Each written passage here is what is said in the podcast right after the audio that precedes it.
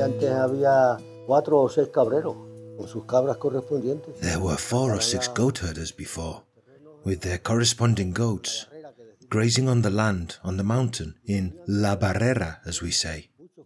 And many used to come from outside too. Goat herders had been coming up until some time ago. They used to come. And I wish they'd kept coming because the mountain would be clean. Because there are parts that you have to put them on to feed to be able to pass through them.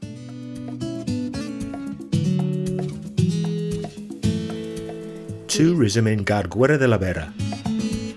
Smart tourist signs in audio format. Cancho de la Estrella Viewpoint. The Star Rock viewpoint provides spectacular views. If we look to the northwest, we can see the Sierra de San Bernabé, which forms the dividing line that the slopes of the rivers Jerte and Tietar draw, or equally, the line that separates the region of Vera from that of Jerte. The Mata Gorge, Pajarones Gorge, and the Esilla stream originate on the slope of the Jerte. The Obispo Gorge and the Rabanillo, Pilones, Plasencia, and Cuadrillero streams originate on the slope of the Tietar. We used to go there to play as children when we were kids. We call it La Barrera, the barrier, because there are farms within it, and each one also has its name. In this Sierra de Bernabé mountain range, we can find six trees declared unique by the Extremadura government. They are five chestnut trees within Casas del Castañar's boundary, the Esconde Lobo chestnut trees and the large oak of La Solana in Barrado. If we look south, we'll find pastures and oak groves, in addition to agricultural land, where wheat and other cereals were sown that, apart from for grain, had other uses. Era. Cada cual hacía The threshing floors were there. Everyone had their own area, and they chucked the chickens there and raised the chicks. There on the threshing floors, everyone knew the ones that were theirs. And then in the surrounding meadows too, which had owners, well, they made the threshing ground there. They used to go there to get the straw. I had to go and get straw for the sackcloth, because there used to be sackcloth on the bed, and it was filled with straw. I had to go there and get the straw. Rye was sown, rye was sown, and we got the straw from the rye. The rye straw was hit with a bar, so the grain came out, and the straw was clean. When the sackcloth was washed, it was filled with straw and placed on the bed, as there were no wool mattresses. My mother did have one.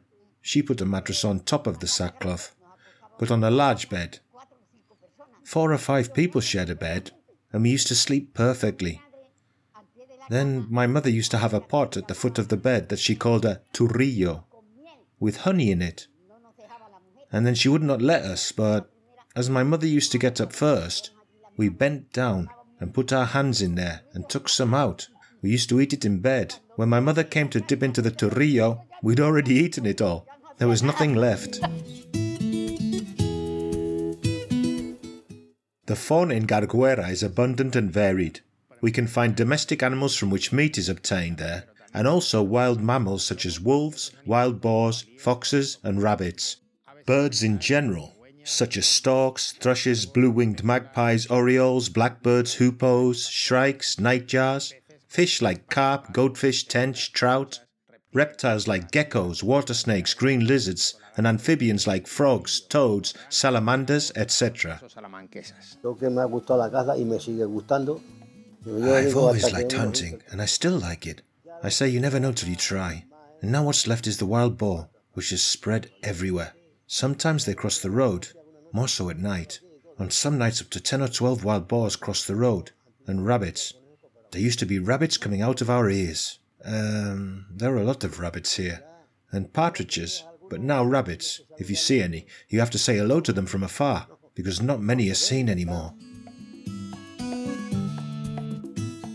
Oak is the typical tree in the Garguera municipality, just as grass for grazing is the most abundant on farms and in meadows. This grass serves as feed for cattle, cattle, horses, sheep, and goats. Hay is collected in late spring to feed livestock during the months of bad weather or food shortages in the countryside. That is, during the autumn and winter months. Alder, ash, poplar, willow, and hornbeam trees can be found here. Next to the streams and gorges. Brambles, brooms, ragworts, mesoreon, and thyme, as well as elderberries, mullein, hawthorns, and wild rose bushes, abound throughout the territory. The fruits obtained from the various trees and plants can be apples, figs, chestnuts, pears, cherries, madrone berries, watermelons, and melons. The cultivation of cotton and tobacco has also been very important. Casi todo roble, casi todo roble y, y retama. Almost all oak, almost all oak and broom. Cobra, as we call it too, and brambles, a lot. I'm telling you, there are parts where you're walking, thinking you're going to pass through, and you have to turn back because you can't go any further. Yeah, there are cows, but they do not touch the brambles. The goats do, but the cows don't. The cows only eat the oak leaves. Of course, there are ocharanthos too, hornbeam trees. The ocharantho is a large tree. There are times when there are extremely large ones. Balls grow from them which are initially green, then turn yellow, and finally black. And they have nothing but seeds, little else, but we've eaten a lot of them.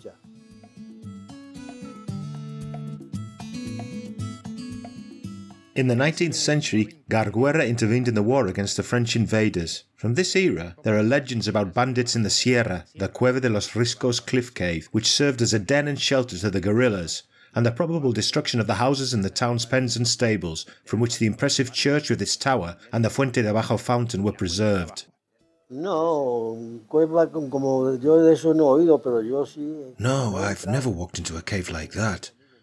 But a good friend of mine did go in. He's dead now. There were a few steps, but he couldn't get very far inside because there were mosquitoes and all that, and he had to get out. But now we don't know where it is. They said it crossed that way, towards the river, but I can't be sure of that anymore. Far from it. It's word of mouth. I wouldn't be able to find it now because, due to erosion and so on, a rock fell, a large heavy stone, and it covered the mouth of the cave where it fell. Um, it's probably still there, but it's just that whoever walks by it now as it is, no one can get through anymore. I don't know if it was excavated or not, but it had steps. But I'm telling you, you can't go further inside. Then I think, why did he go in? I don't know why he went in there. There were a few steps, but it was full of mosquitoes, and there was no one that went down there.